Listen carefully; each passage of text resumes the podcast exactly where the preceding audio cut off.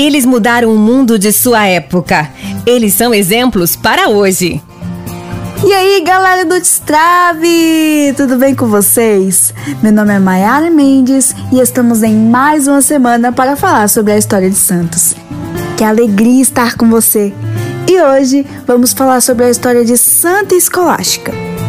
Bom, o voto de castidade feito por Santa Escolástica antes mesmo de se tornar freira mostra a certeza de sua vocação. Porém, ela ainda não sabia como deveria viver este chamado profundo que Deus lhe fizera. No tempo de seu amadurecimento vocacional, seu irmão São Bento fundou a Ordem Beneditina e o primeiro mosteiro cristão do Ocidente. A regra de vida dos beneditinos era a inspiração que faltava para a Santa Escolástica. Assim, ela seguiu os passos do irmão e fundou o ramo feminino da Ordem Beneditina, um pequeno grupo de moças, e acompanhou nesta jornada. Filhos de família rica e nobre sofreram uma grande perda logo ao nascer, pois a mãe faleceu no parto. Apesar da ausência da mãe, receberam educação primorosa e sólida formação na fé cristã.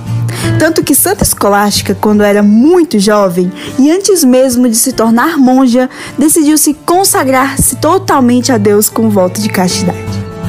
Santa Escolástica contou com toda a ajuda do irmão no que diz respeito à adaptação da regra de vida dos beneditinos ao modo de ser feminino. Assim, nasceu o primeiro mosteiro cristão feminino do Ocidente, fundamentado principalmente na vida em comunidade e no princípio de oração e trabalho, criado por São Bento. Até então, monges e monjas eram eremitas, ou seja, viviam isolados, sem uma vida em comunidade. Já os beneditinos viviam com horário e atividades bem definidos ao longo de todo o dia. A relação de Santa Escolástica com seu irmão gêmeo São Bento era profunda. Havia entre eles uma ligação inspiradora. Os mosteiros masculino e feminino ficavam perto um do outro, porém os dois irmãos só se viam uma vez por ano, no tempo da Páscoa, por causa das regras de vida e das mortificações que as impunham. Certa vez, num desses encontros, em que estavam São Bento e Santa Escolástica e mais alguns monges e monjas dos dois mosteiros, eles passaram o dia conversando sobre as coisas espirituais e as riquezas do reino dos céus. Ao anoitecer, São Bento, rígido, avisou que era hora de voltarem para seus mosteiros. Santa Escolástica, porém, insistia em ficar mais, pois o crescimento espiritual e o colóquio entre os irmãos estava preenchendo sua alma. São Bento, porém, permanecia irredutível. Então, Santa Escolástica orou pedindo ajuda a Deus. Neste momento, caiu uma chuva torrencial que impedia a todos de ir embora. Assim, permaneceram toda a noite ali, partilhando as coisas e rezando.